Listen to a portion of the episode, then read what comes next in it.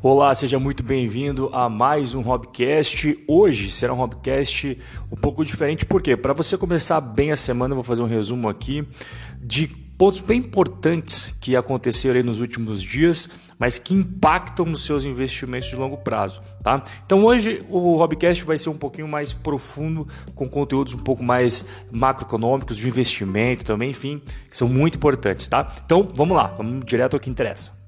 A China apresentou um crescimento de 3,9% do seu PIB no terceiro trimestre de 2020, comparado, é claro, com o mesmo período de 2019. Isso significa que a China reafirmou a sua recuperação e teve seu sexto mês seguido de expansão econômica.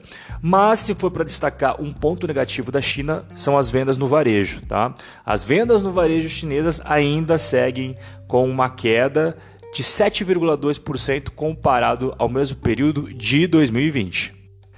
Perdão, 2019. 2020 foi agora, é, comparado a 2019. Vamos para o próximo ponto importante aqui.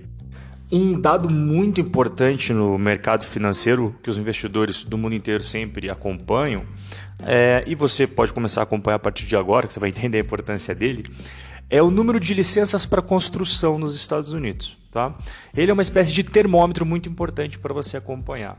Então foram divulgados aí na última semana os dados referentes ao mercado imobiliário americano e o número de licenças para construção que indica né, a autorização aí do governo americano para novos projetos civis, né, você tem que ter licença para começar novas construções, cresceu 5,2% em setembro e chegou a 1 milhão 553 mil autorizações. Pois é, e esse número é maior é, do que as projeções, né? os economistas, o pessoal do mercado sempre faz projeção e foi maior que a projeção do mercado. Tem as licenças, mas também tem as construções, né? São duas coisas distintas. E as construções de moradias cresceram também 1,9% nesse mesmo período comparado a 2019. Tá? Vale ressaltar que esse número é muito importante para o investidor sempre estar tá analisando, porque, como eu falei, né, é um termômetro. Assim como eu expliquei semana passada, a taxa de pedidos de auxílio-desemprego é bem legal você começar a acompanhar, e esse também é outro ponto muito bacana, tá? Não sei quanto tempo faz que você me acompanha, mas ano passado eu estava na Alemanha e na Holanda e mostrei muita coisa da economia e do mercado europeu para quem já me acompanhava. E a Alemanha e a Holanda são dois países muito importantes tá, para a Europa. Eles basicamente carregam a, a economia ali da Europa Ocidental nas costas. E um país que vale a pena você acompanhar, sem sombra de dúvidas, é a Alemanha no mercado. Tá? E o PMI industrial da Alemanha, que é um termômetro para ver se está expandindo ou se está é, tendo uma retração né, da indústria alemã, ele aumentou de 56,4% para 58%. Então estava 56,4% em setembro, foi para 58% em outubro.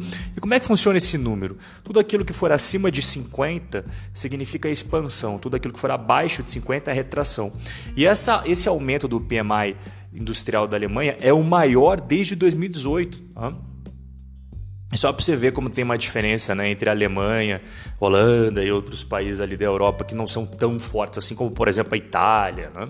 O PMI composto da zona do euro, Rob, o que é o PMI composto? Ele engloba a indústria e também os, os serviços. Ele caiu.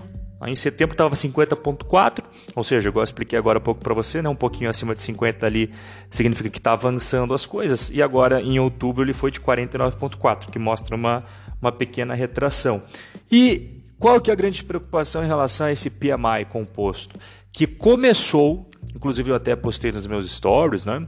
Começou aí novas restrições na Europa, lá na Irlanda, a Itália, a Espanha fez uma agora uma tomada bem séria, né? Uma situação de emergência decretada e tudo mais, porque está aumentando bastante o número de contágio. Provavelmente esse PMI composto, eu não tenho bola de cristal, ninguém tem, mas pode ser que surjam surpresas. Por quê? Porque vai fechar muita coisa agora nas próximas semanas. Bom, É, e o PMI composto, que agora você já sabe o que é, né? Eu expliquei para você. Nos Estados Unidos, ele cresceu, cara. Então ele estava em 54,3 em setembro, passou para 55,5 em outubro. E cada vez mais a recuperação da economia americana surpreende as pessoas né, que não estão acostumadas aí com, a, com a força dos Estados Unidos. Tem gente que não gosta dos Estados Unidos, mas é inegável. Não dá para negar a força dos americanos. Né? É muito fácil você é, demitir, é fácil também você contratar. Tem o lado bom e tem o lado ruim, né? como tudo na vida tem prós e contras. Então, tá voltando a retomada aí bem forte da economia americana. Inclusive eu postei, não sei quando você está ouvindo isso, tá? Mas eu postei na noite de domingo do dia 25 é, um story falando sobre o número de novos restaurantes que foram abertos nos Estados Unidos. E mesmo com o Covid, cara, em setembro aumentou e foi maior do que em anos normais, como por exemplo 2018, 2017, 2016.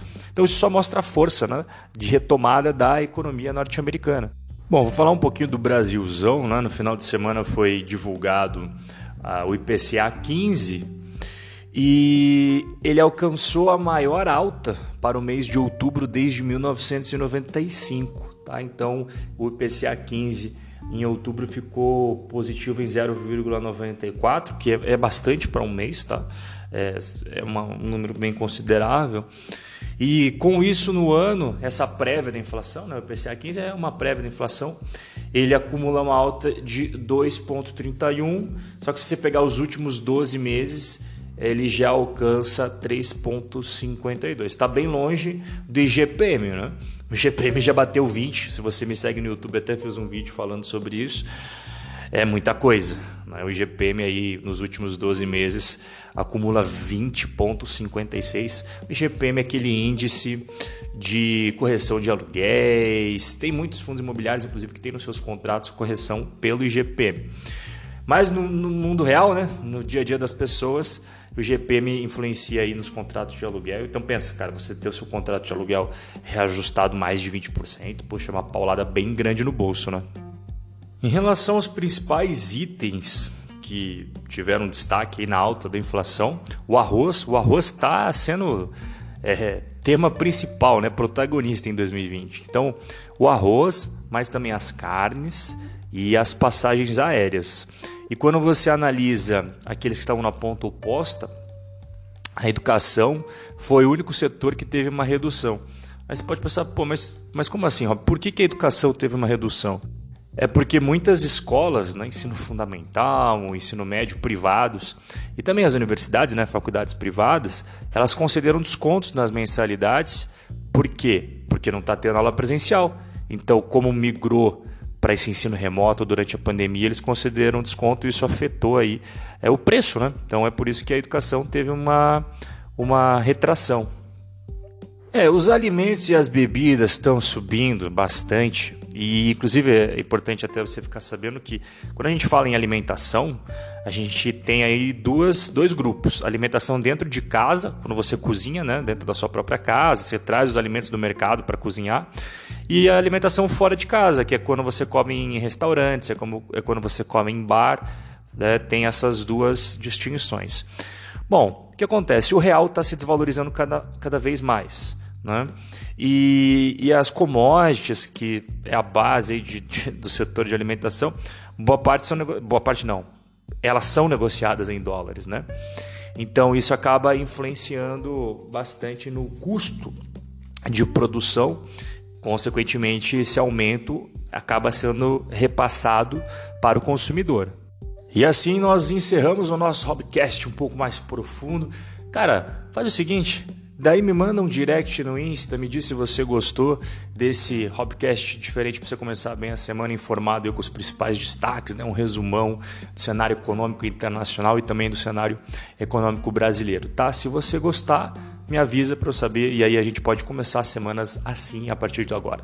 Beleza? Forte abraço, uma excelente segunda-feira para você, uma excelente semana e até o nosso próximo encontro.